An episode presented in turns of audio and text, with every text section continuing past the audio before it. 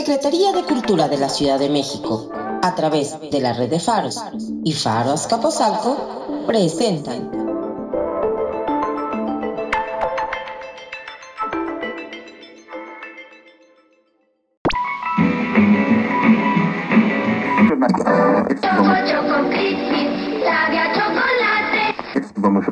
Se ayuda a prevenir las caries. Y da la frescura que yo quiero. Día, buen día, tómate un buen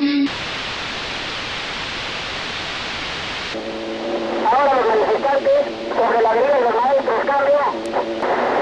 México Tacuba y Melchor Ocampo acaba de llegar un camión con alcoholes cambio. Aproximadamente 70 alcoholes acaba de llegar al cambio.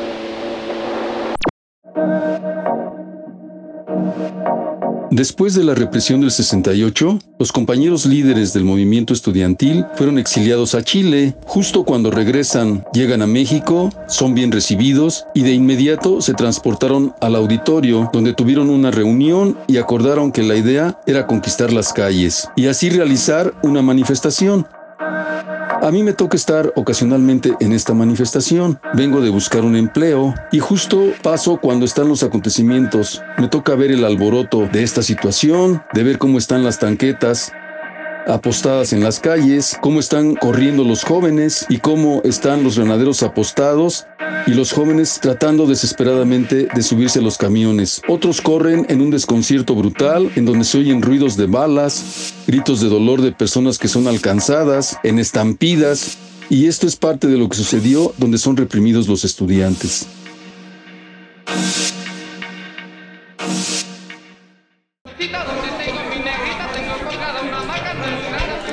Bienvenidos jóvenes, siéntense. ¿Qué les traemos? Sí, sí tenemos.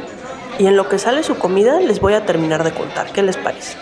Yo me llamo María González y él es mi esposo Alfonso.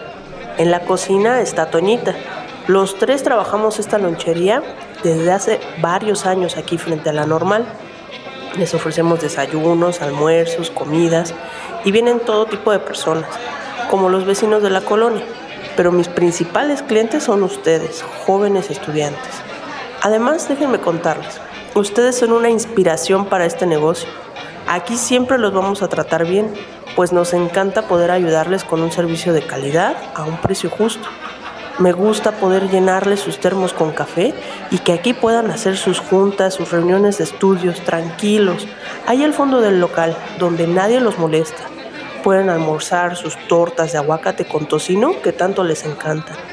En verdad, muchas gracias, porque además sus ganas de superarse me animan e inclusive a mis 40 años me dan ganas de regresar y terminar la primaria. Como ven, ahí viene su almuerzo. Provecho, los dejo comer. Ahí seguimos platicando.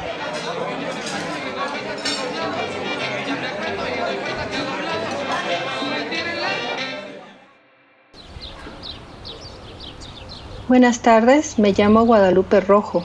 Tengo 54 años y siempre he vivido en la Santa Julia, en la calle del Lago Tláhuac. Por las mañanas me despierta la banda de guerra del colegio militar con el saludo a la bandera. Me levanto a esa hora porque tengo que ir al establo y al molino por el nixtamal.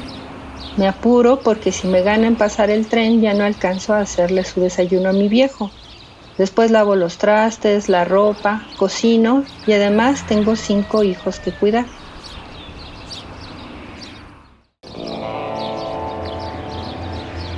...5 de junio de 1971... Me llamo Gabriela Franco y tengo 19 años. Y hace aproximadamente un año salí de la Simón Bolívar. Como no sabías estudiar artes o alguna ingeniería, pues mis jefes me dijeron que si quería seguir viviendo en la casa, tenía que irme con mi papá al despacho, que para hacer algo productivo, según ellos.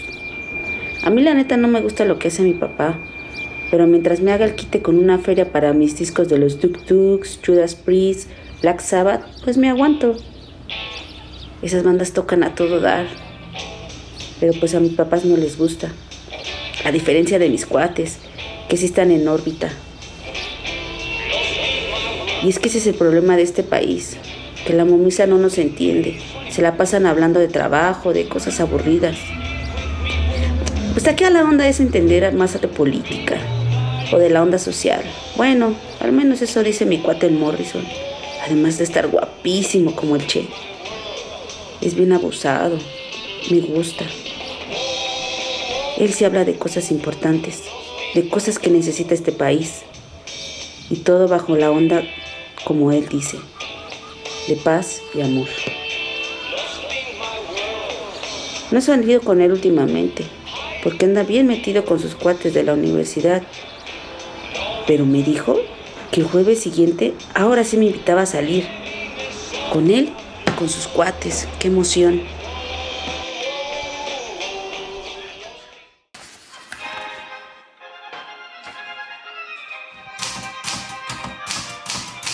La razón 1905-1990. Soy José, fotógrafo de un periódico argentino. No tengo familia. Paso meses retratando la realidad americana. Uso jeans y camisa de cuadros de color verde. Uso zapatos de cuero color café. Llegué a México hace dos meses. En mi patria las cosas están complicadas. Hay problemas por las diferencias ideológicas y los movimientos sociales. Vivo en la colonia Roma, tengo barba y soy alto, y eso me ayuda a tomar buenas fotografías. No hablo mucho, no hablo más que dos o tres palabras. Me gusta transmitir con imágenes buenas y no aburrir a la gente, no me dan miedo las cuestiones intensas. Llegué por un proyecto a Chiapas, pero me establecí aquí para ver los principales museos antes de viajar y un amigo me comentó de la marcha y de la posibilidad para hacer una nota desde el 68. La sociedad argentina es curiosa de otras naciones en Latinoamérica y había tenido información de mis amigos de lo que había pasado.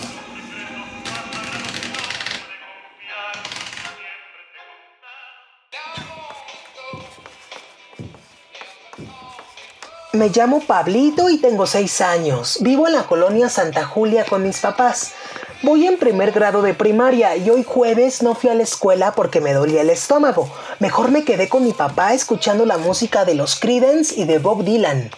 A mí me gustan las canciones que pone mi papá porque se escuchan las guitarras. También me gusta mucho cuando está con mi mamá y conmigo, porque como trabaja afuera, luego tarda mucho en volver a casa. Y como a las 12 de la tarde me puse a jugar con mi visor Biomaster Estrené los discos con imágenes que mi mamá me regaló. En este juguete puedo ver fotos de mi personaje favorito, que es el ratón Mickey Mouse. Y a las 2 de la tarde estuve haciendo mi tarea que me dejaron en la escuela. La maestra nos pidió a todos los niños del salón escribir cómo nos imaginamos el carácter del presidente de nuestro país. Ah, ¿cómo dijo que se llamaba? Mm, ya me acordé, Luis Echeverría Álvarez. En la foto que nos enseñó la maestra de él se veía como enojado, tenía lentes y le faltaba cabello. Y como a las 5 de la tarde acompañaré a mi mamá a comprar una alacena nueva, porque la que tenemos ya está muy viejita. Me llamo Ángeles. Me gradué de la Escuela de Enfermería del Politécnico del Casco de Santo Tomás. Me casé casi enseguida de salir de la escuela. Siempre he vivido en la colonia de Santo Tomás, así es que siempre han sido mis lares. Mi esposo y yo tuvimos un hijo al que llamamos Andrés. Poco después de su nacimiento, entré a trabajar al Hospital Rubén Leñero. Soy Alicia Álvarez y tengo 25 años. Estudio en la Normal Superior. Hice mis prácticas en la Colonia Estrella en la escuela primaria Emiliano Zapata con los niños de cuarto año. Tengo un novio llamado Francisco que estudia en la Prepa 9. Mi mamá tiene una estética en la calle de Perú, número 26, llamada Yuli, y se encuentra en el centro.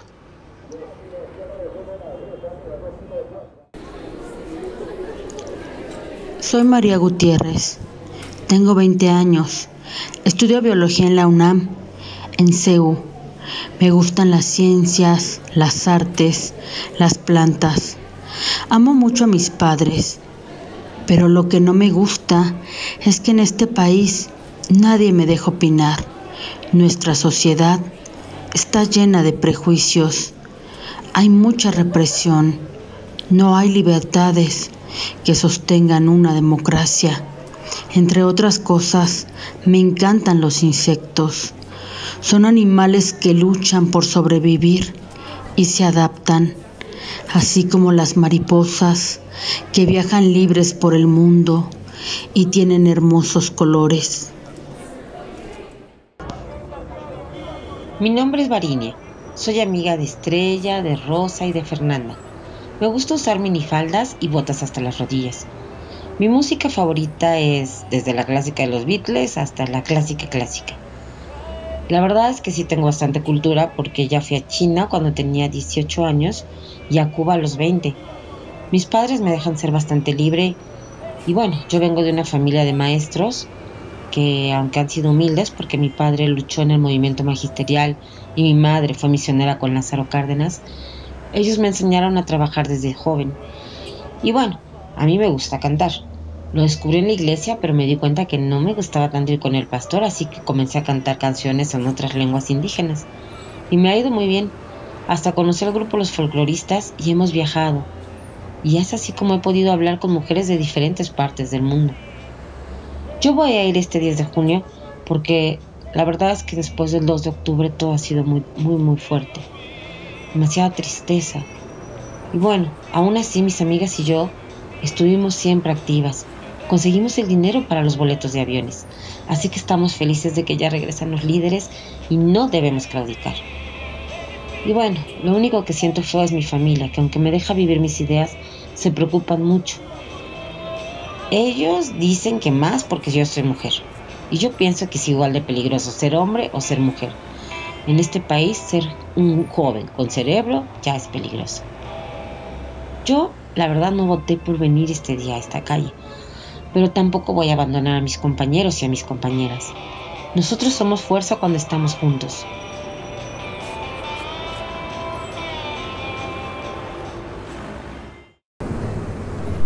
Hola, soy Juan. Tengo 24 años y soy chofer de un camión de pasajeros. Como todos los días, me levanté temprano, recogí el lunch que mi madre me prepara todas las noches para que tenga que comer en el transcurso del día. Vaya, cómo me quiere esa señora. Salí de mi casa para dirigirme al lugar donde guardo el camión. Llegué, abordé mi unidad y la puse en marcha. Prendí la radio para escuchar radioeducación, para hacerme más ameno el trayecto para llegar a la base.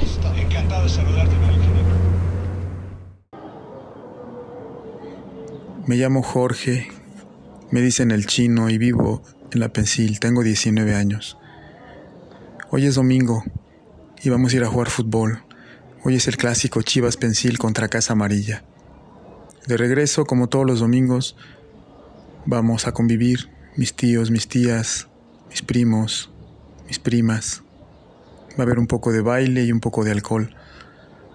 Estaba también recordando que el viernes pasado, al regresar de Boca 2, yo estudio allí ingeniería. Unos policías que he visto platicando con mis primos y con algunos de mis tíos de lejos, me detuvieron y me llamaron por mi nombre. Me dijeron, oye Jorge, necesitamos hablar contigo. Te vamos a ir a buscar en un par de días a la vecindad. Nunca habían hablado conmigo y yo no sabía que, que supieran mi nombre. La verdad me siento nervioso. ¿Qué querrán?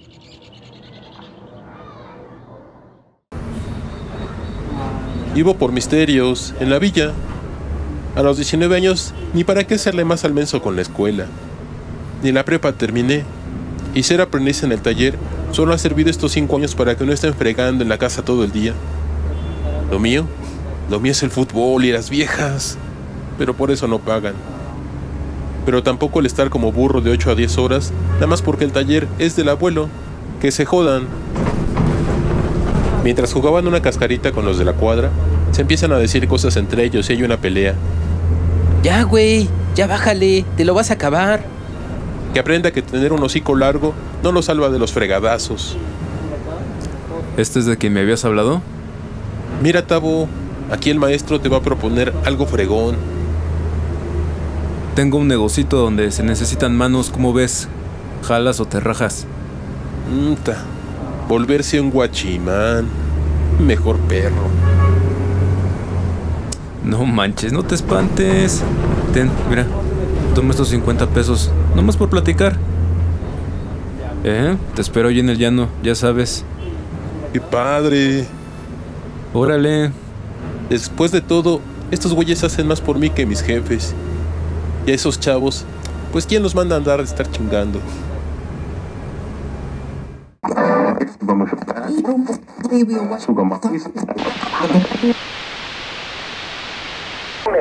De gentes que pretenden servir, allí será la presión que nosotros hagamos contra ellos. Si son pocos, pues la presión será muy leve. Si es un número grande, a todo vapor. En Nogales, Torján, de Veracruz, con todo el personal listo. Gracias, ahí me voy aproximando ya. Capitán Gutiérrez, Juan Díaz Mirón y Nogal y Coronel. ¿Qué se para el ataque? Señor. Ya está ordenado. Cambio. Yo vivía en San Agustín en ese entonces, cerca de Ciudad Azteca. Ese día acudí a presentar solicitud y examen para un empleo cerca del toreo de Cuatro Caminos, lo cual me tomó gran parte del día. La ruta de regreso a casa recorría gran parte de la calzada México-Tacuba. Justo entre las 6 y 7 de la noche, la policía desvió el transporte en el que viajaba varias calles hacia el sur. Mientras el chofer buscaba vías alternas sobre las calles aledañas, los pasajeros y yo pudimos ser testigos de las estampidas de jóvenes huyendo de la represión a la cual estaban siendo sometidos. Pudimos ver a algunos chicos corriendo, ensangrentados, gritando, intentando abordar el transporte en el que yo iba.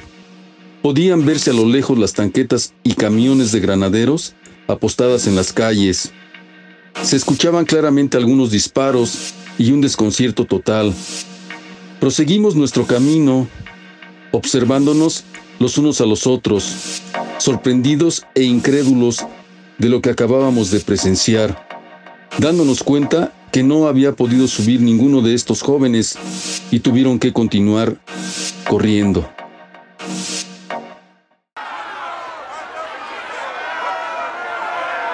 Alfonso, Toñita, vamos a cerrar rápido el local. Ya se juntaron muchísimos estudiantes y esto ya va a comenzar. La mera verdad, siento mucha emoción, pero también mucho miedo de verlos a todos reunidos. Creo que esta generación es muy valiente. Mira que marchar después de lo del 68.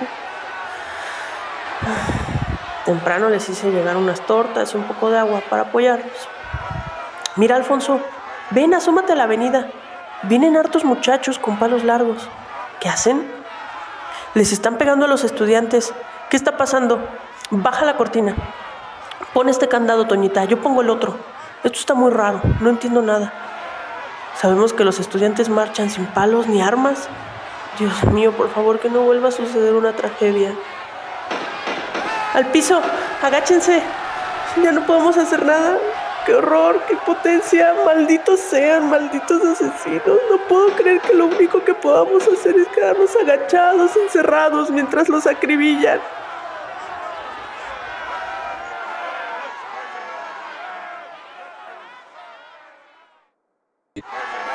La tarde del jueves 10 de junio estaba en la tienda de la calzada cuando de repente pasó mucha gente corriendo y unos chavos con palos. Me asomé y en ese momento escuché disparos, muchos disparos y pensé, ¿para qué palos contra las balas? En eso don Poncho me dijo que iba a cerrar la cortina. No supe qué hacer hasta que me gritó, ¿se va o se queda? Y me eché a correr. Llegué a mi casa, abrí el zaguán y me metí. Seguía viendo a mucha gente correr en la calzada, brincando las paredes de la normal y seguían los disparos, muchos disparos. Empecé a ver gente que se caía y ya no se levantaba. En eso salió mi viejo y empezó a decirle a la gente que se metieran al zaguán. Casi nadie lo escuchó. Cuando cerró el zaguán, solo cuatro pudieron entrar. Los pasamos al fondo y les ofrecí un tecito con bolillo para el susto. Los chavos nos dijeron que iban a una marcha, pero que los empezaron a perseguir y a disparar para matarlos. Mi viejo les preguntó que de dónde eran y que por qué iban a marchar. Eso pareció no gustarles porque empezaron a decir que ya se tenían que ir a sus casas y que tenían un meeting allá por Seúl y se fueron. Prendimos el radio para ver si decían algo, pero nada. Afuera seguía el relajo. Ya solo pasaban las ambulancias con policías y militares que se estaban llevando a los muchachos que ya no se pudieron levantar. Hasta las 10 de la noche en el noticiero salió el regente diciendo que habían sido peleas entre estudiantes, que habían agredido a los policías y que no conocía a los llamados halcones. Entonces le dije a mi viejo, ¿ya ves? ¿Para qué andas metiendo a esos chamacos revoltosos? Solo causan problemas. Él solo me dijo, ay vieja, ni sabes nada. ¿Que no te diste cuenta que los que tenían las armas eran los del gobierno? ¿De dónde iban a sacar armas y palos los estudiantes?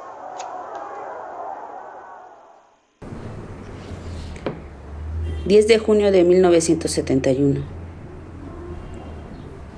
Ayer hablé con el Morrison. Se escuchaba preocupado. Ay, pero igual de amable e inteligente como siempre. Siempre es la onda conmigo. Me hace sentir importante y valorada. Hoy, en este momento, voy en camino a donde me citó. No conozco mucho por aquí ni por allá, pero el espíritu de alma libre es dejar que las cosas sigan su trayecto. Esa es mi filosofía de vida. Siempre pacíficamente y dando la voz a las voces que nunca hablan. Oh, ahí está. Daniel como siempre.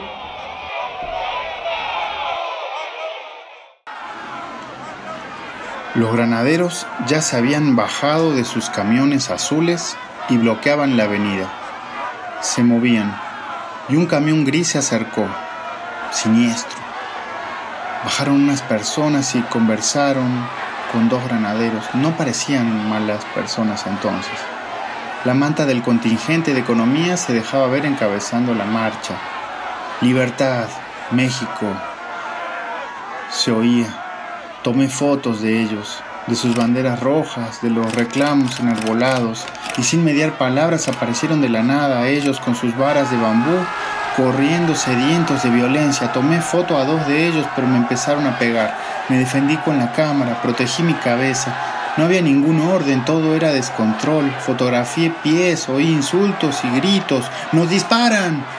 Me empujan, me violentan, me empujan al camión.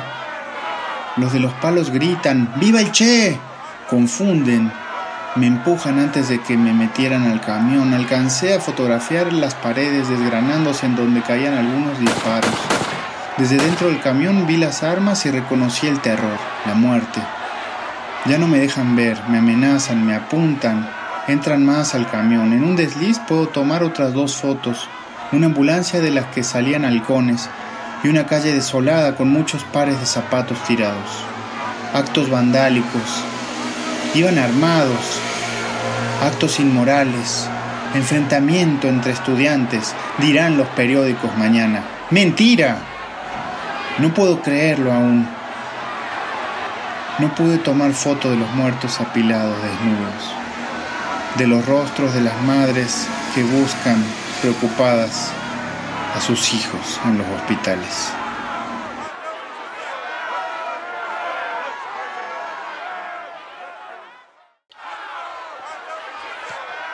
Fue un buen día para venir con mi mamá a esta mueblería a comprar una alacena nueva.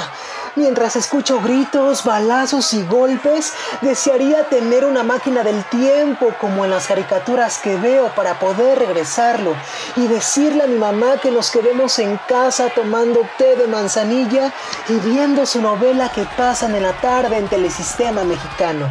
Quisiera regresar el tiempo, tengo miedo. Me encuentro temblando con las manos en las rodillas debajo de una mesa café que está cerca de la entrada. Desde aquí puedo ver a una muchacha sangrando de la cara y al parecer no quiere deshacerse de un palo que lleva en la mano porque lo toma con mucha fuerza. Yo creo que estaba peleando en la calle. Veo a un señor como de la edad de mi papá llorando. También alcanzo a ver a una señora esconderse rápido detrás de un refrigerador. ¿Dónde está mi mamá? No la veo, ya no la veo. ¿Por qué están rompiendo los vidrios? ¿Por qué siento aviones muy cerca volando? ¿Por qué se escuchan a mi alrededor sonidos de guerra? De una guerra como si estuviera muy sucia, sucia y fría. Quiero llorar, pero mi mente se nubla. He sentido un gran ardor en mi pecho y se va extendiendo rápido por todo mi cuerpo pequeño. La camisa blanca que me bordó mi abuelita tiene feas manchas rojas. ¿Esta sangre es mía o de quién es? Siento mis piernas débiles y la cabeza me da vueltas. Solo quiero abrazar a mi mamá y volver a casa.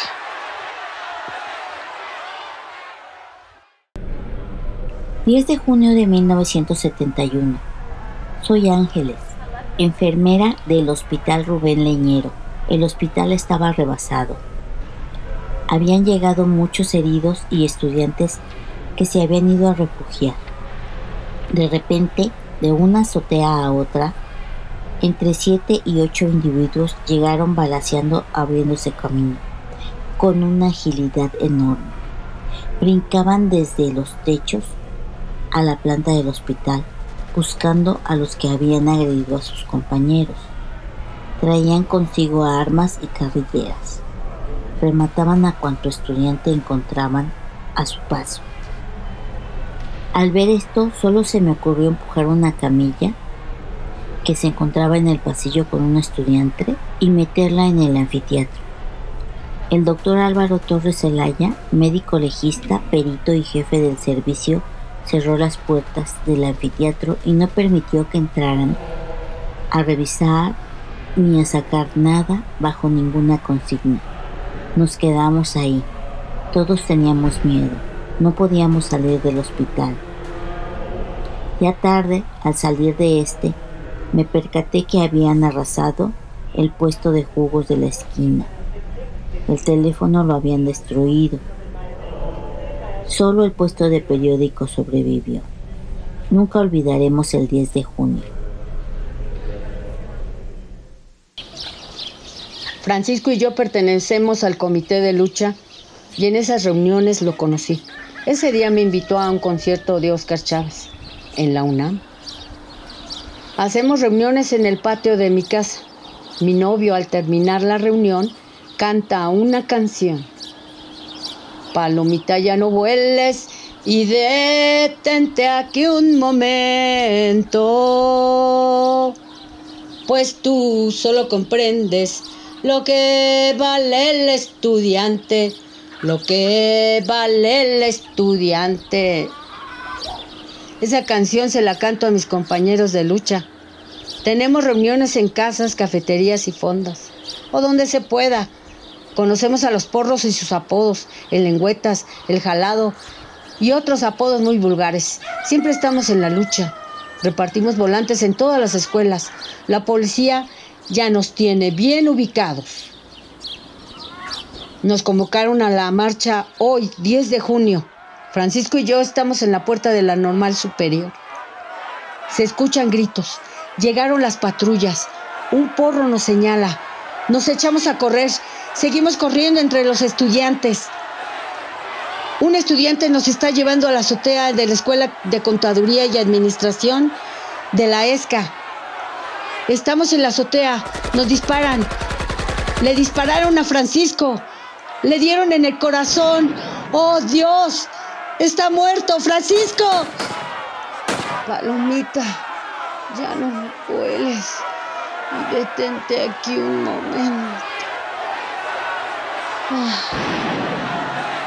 Se fue. Se fue del otro lado. ¡Está muerto! ¡Está muerto!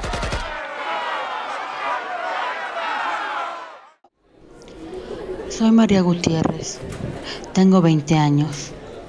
Estudio biología en CEU. Apoyo a los compañeros de Nuevo León. La verdad, quiero ser libre. Que se acabe la represión en mi país. Que los jóvenes podamos vivir en una república verdadera. Todos los días, al salir a la vida, siento mi estómago lleno de mariposas. Espero que esta vez no vengan a reprimirnos, que no se repita lo que pasó el 2 de octubre del 68. Por ello nos hemos unido para luchar por mejorar las condiciones de la nación. Hoy, 10 de junio, la reunión es en el casco de Santo Tomás. Iré sin dudarlo, pues estoy en contra de las injusticias y la represión. Y además vengo a ver si encuentro a alguien del comité de huelga. Saliendo del casco, me dirigí junto con otros compañeros, también preocupados por la terrible represión sufrida en toda la nación, de la que apenas somos sobrevivientes. Escucho susurros en medio de toda la algarabía. La marcha se detuvo. Antes de entrar a la calle de los maestros, seguimos caminando y no nos dejan pasar mientras gritamos, la calle es nuestra y hasta la victoria siempre. Tengo mucho miedo de las corretizas que nos meten los granaderos, pero no se puede vivir con miedo. Una guerra se libra entre mariposas y cucarachas. Siento a las mariposas que revolotean en la angustia de la incertidumbre de la lucha. Entonces seguimos caminando hasta la México Tacuba. No entiendo qué pasa y lo único que logro hacer es permanecer estupefacta. Es una guerra, estoy aterrada, paralizada. Es demasiado tarde, tal vez muera y solo puedo pensar en la batalla entre cucarachas y mariposas. De repente, solo siento como un compañero me grita tomándome de la mano, no te quedes ahí, corre, que no oyes los disparos. Y yo solo pienso, qué afortunada soy. Encontré un corazón solidario en medio de la guerra. Tal vez esta vez sigan en las mariposas.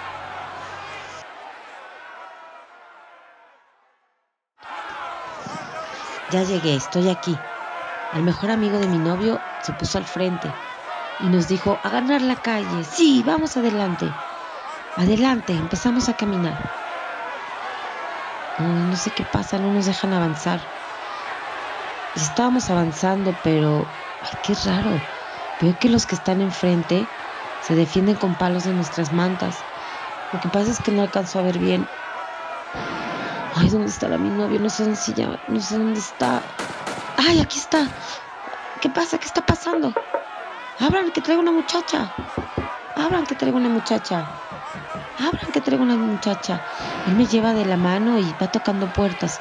Por cierto, ya se abrió una y pudimos entrar. Ya adentro lleno mi tiempo con observar a los otros. Todavía soy en afuera. Pienso en todo este tiempo que estuvimos buscando dinero para los boletos de avión. Pienso en cada persona que nos ha ayudado. Pienso en ellos y solo pido que estén bien.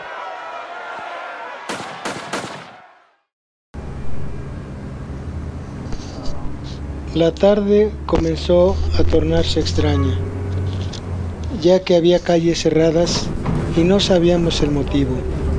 Buscando calles aledañas, para no desviar tanto mi trayecto, nos topamos con un hecho aterrador. Vimos correr a jóvenes ensangrentados, pidiendo ayuda, mientras se escuchaban disparos. Muchos de estos jóvenes me pedían con señas que parara. Al pasar por donde estaban ellos, con las palmas de las manos pegaban en la unidad, pidiendo ayuda. Al ver aquella escena de terror, me invadió el miedo, ya que ponía en riesgo al pasaje que traía a bordo. No me detuve cobardemente seguí mi camino. Este hecho quedará grabado en mi mente, así como quedaron grabadas las huellas de sangre de las manos de aquellos jóvenes. Ese horrible día fue el 10 de junio de 1971.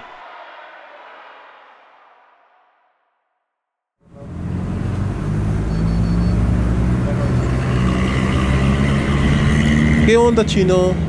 ¿Te vas a dar un volteón con las levas que encontremos? Ya ves que está bien fácil meterles mano. Ya veremos. Ya veremos, Tabo. Aún no llegamos. Chale, chino. Siempre nos mandan en estas jaulas para gorilas. Al menos nos mandaron tartamudas nuevecitas, se rayaron. Oye, ¿y esas armas qué onda? Pues no que solo los íbamos a asustar. A ver, a ver, a ver, par de inmensos. Los halcones no asustan, ¿eh? Los halcones cazan. Ya llegamos. Todos abajo. A ver, a ver, silencio, escuchen todos. Ya saben, a mezclarse entre los estudiantes. En cuanto avancen, les darán indicaciones para iniciar el combate. Su soporte serán los autos en la zona. Ellos ya los conocen. Por ningún motivo se dejen agarrar o no respondo por ustedes. Y a gritar todos, Che, Che, Che Guevara. Órale, no se queden ahí parados, a avanzar. Che, che, che Guevara, che, che, che Guevara, che, che, che Guevara, che, che, che Guevara. Ni la ven venir, se les van a quitar las ganas.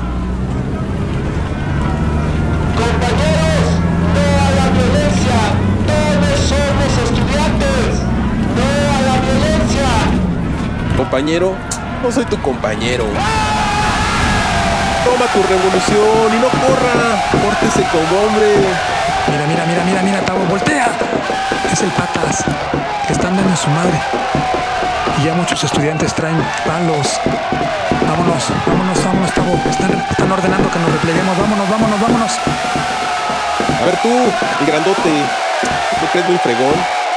A ver, a ver, responde esta.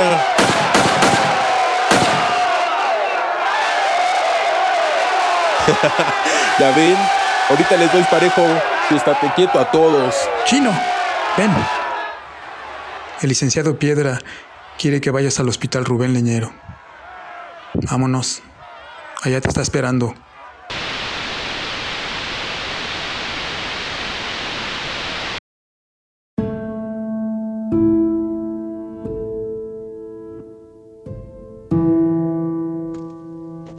Unos días después, recibí una llamada telefónica para presentarme a laborar en la empresa en la que había realizado examen aquel día.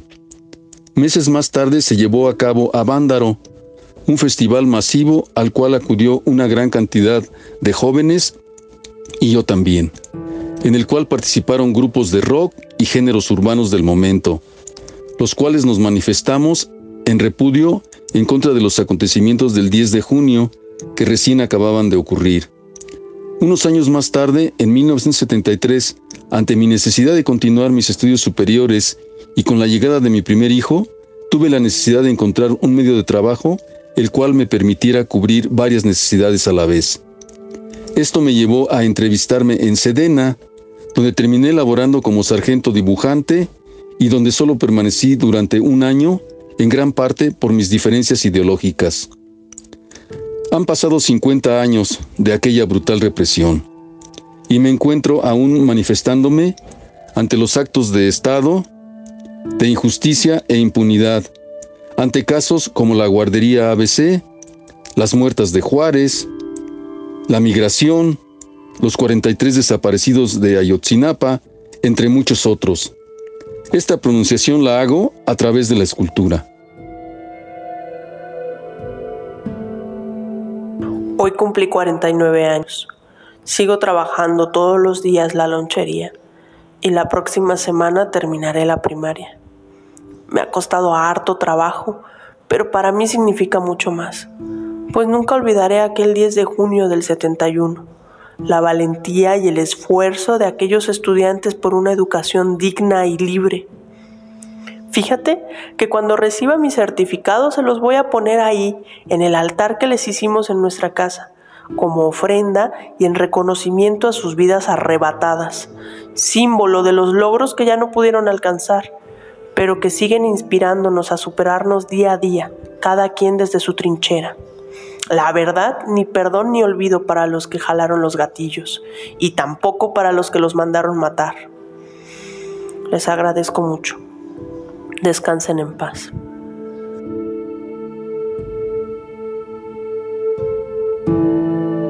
Al día siguiente me levanté temprano como siempre. Esa vez no se escucharon los honores a la bandera como todos los días. Cuando fui por la leche y el nixtamal había grupitos de gente platicando sobre lo que había pasado el día anterior. Escuché mucho eso de los halcones. Creo que les decían así porque disparaban desde arriba de los edificios a toda la gente. Cazando como halcones. No podía quedarme mucho tiempo escuchando. Cuando regresé a mi casa, mi viejo me preguntó si nadie me había platicado algo. Le dije que no, que nadie me había platicado nada y que yo tampoco había preguntado. De todas formas, él siempre tiene la razón.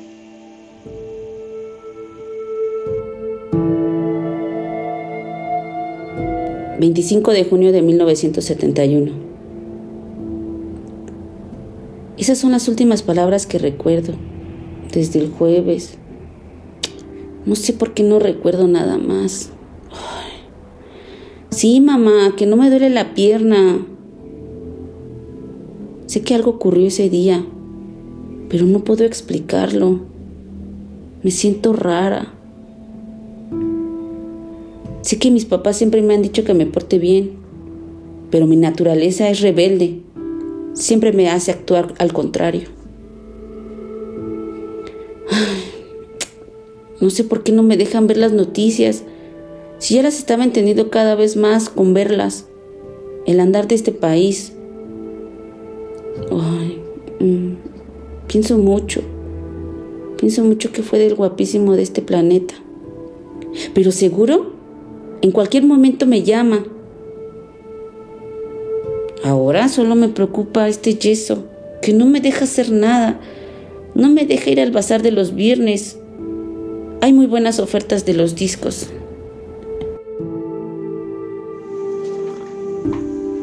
No pude más. Me fui. Me regresé a mi tierra. Trabajé y me junté. Tuve dos hijos y ellos crecieron, tenían dos años en el 78 y en Argentina se repitieron las masacres y la persecución asesina de la sociedad.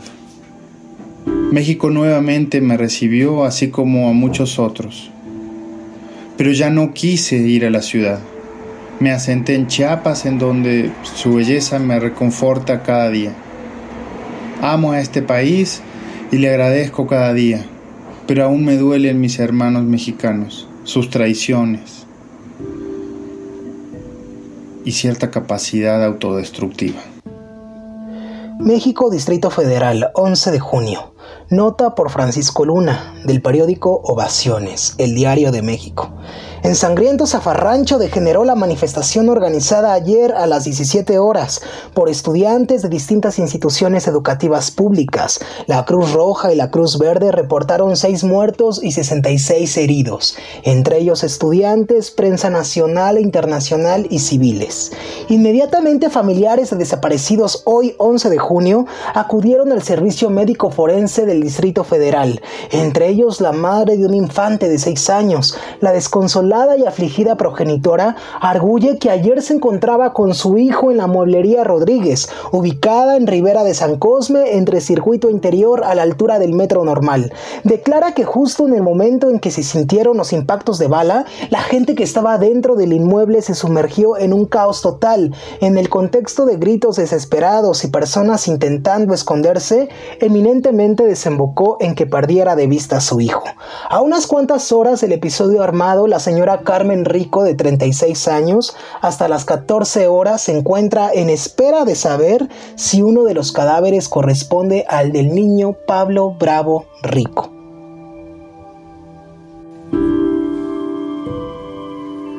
Al salir del hospital me dirigí a casa de mi mamá. Al llegar abracé fuertemente a mi Andresito. Nos quedamos ahí hasta en la noche en que mi esposo pasó por nosotros. Estábamos tan agradecidos por estar vivos e impactados por lo que habíamos vivido. Ahora, casi a 50 años de lo vivido, aún nos estremecemos al recordarlo. Estamos jubilados ambos. Tenemos dos nietos. Y no podemos creer que haya existido tanta maldad.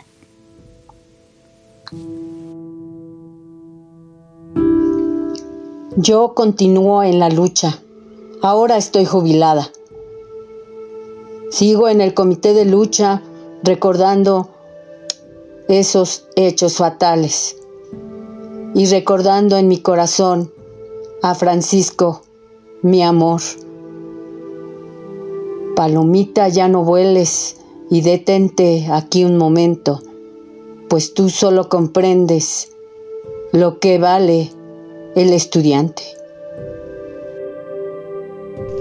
Soy María Gutiérrez y he de decirles que después de los trágicos sucesos del 10 de junio, soy una persona distinta.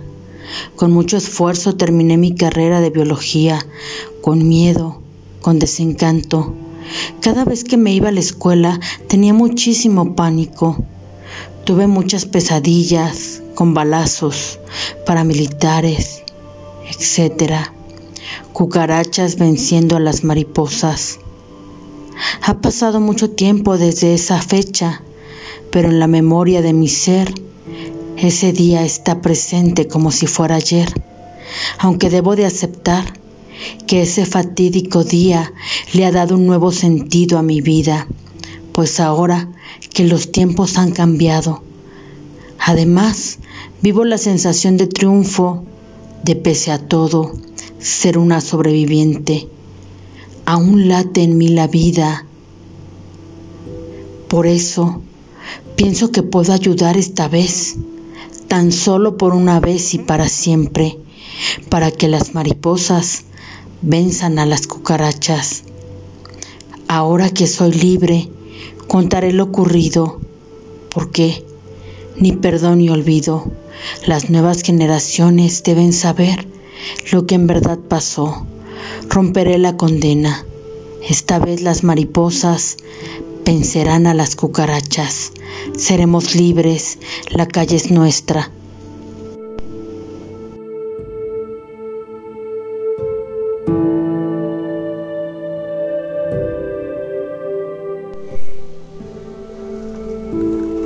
Hasta el sábado que me incorporé a mi ruta.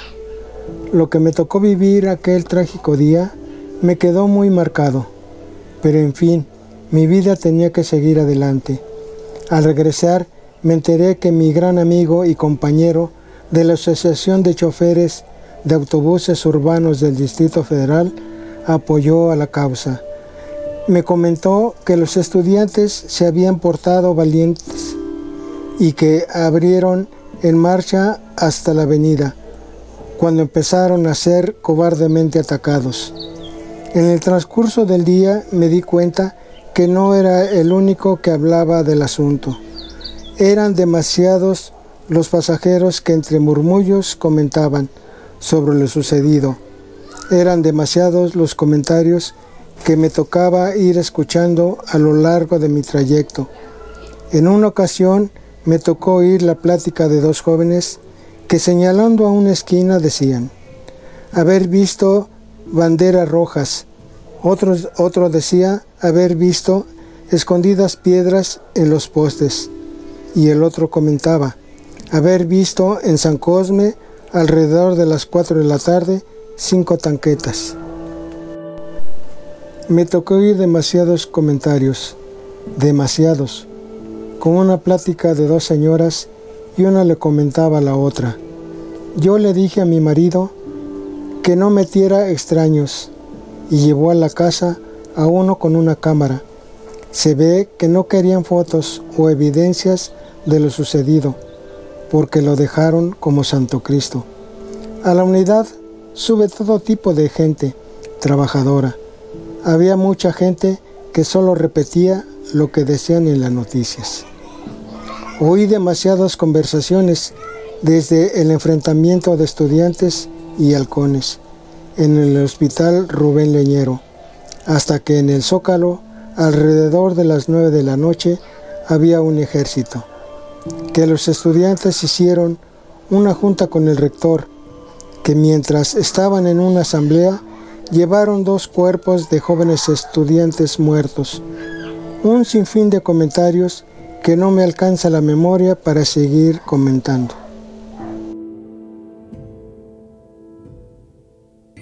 Ya por la noche nos ordenaron ir al hospital Rubén Leñero.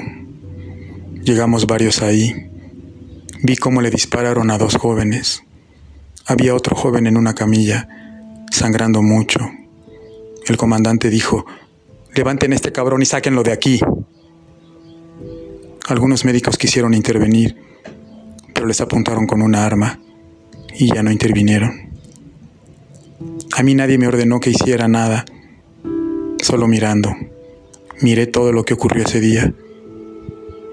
Una semana después, caminando por Tacuba, me abordaron unos agentes y me dijeron, súbete cabrón. Me trajeron acá a Lecumberri. Un juez me dijo, estás acusado del homicidio de un niño de seis años.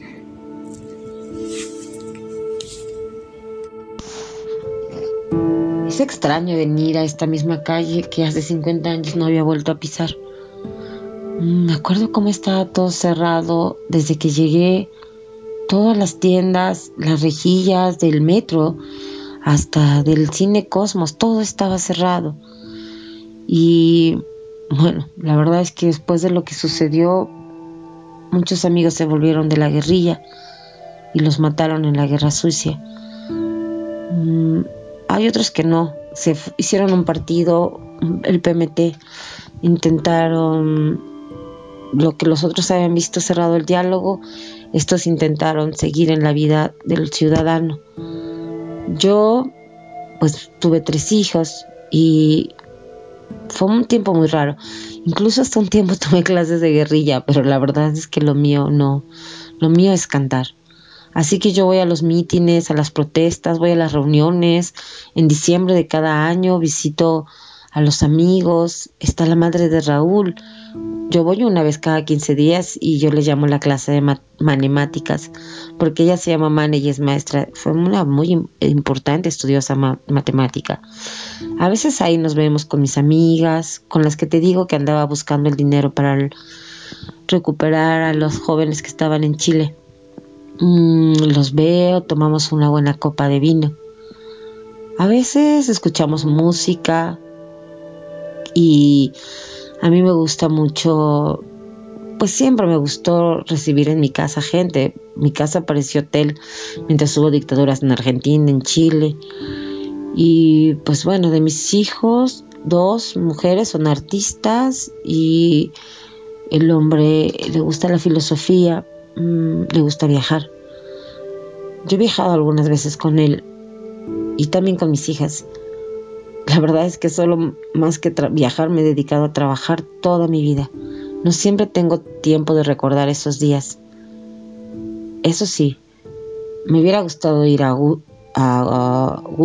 o a Vándaro o que hubiera más conciertos. Después de esto nunca más hubo música. Y a veces nosotros conseguíamos algunos discos y por ejemplo a mí me gustaba la Armada Rusa, del coro de la Armada Rusa, y en las fiestas pues poníamos música de Cuba. Mm, cuando me voy a dormir ya, muy, de vez en cuando, puedo escuchar todavía la música que escuché cuando fui a China, en la Revolución China, o puedo escuchar cuando en Cuba eh, estábamos en las fábricas y escuchaba cómo les leían cuentos y libros en las fábricas mientras trabajaban. A veces mm, recuerdo mis sueños de joven, pero trato de no desvelarme para trabajar temprano. Recuerdo mis manos pintadas de tintas de hacer panfletos. Recuerdo sobre todo la textura, por ejemplo, de un poncho chileno que alguien dejó en mi casa lo uso cada 2 de octubre y acompaño al Comité 68. Ellos no suelen estar de acuerdo con las autoridades en turno, sobre todo mientras siga existiendo impunidad, militarización. Ellos y yo hemos caminado por tribunales. Hemos logrado demostrar que fue un acto perpetuado contra un grupo de población y que es un crimen que no prescribe. Mientras viva, yo seguiré cantando aquí la payún. Ya se anuncia la alborada Venceremos, venceremos. Cadenas habrá que romper. Venceremos, venceremos. Al fascismo sabremos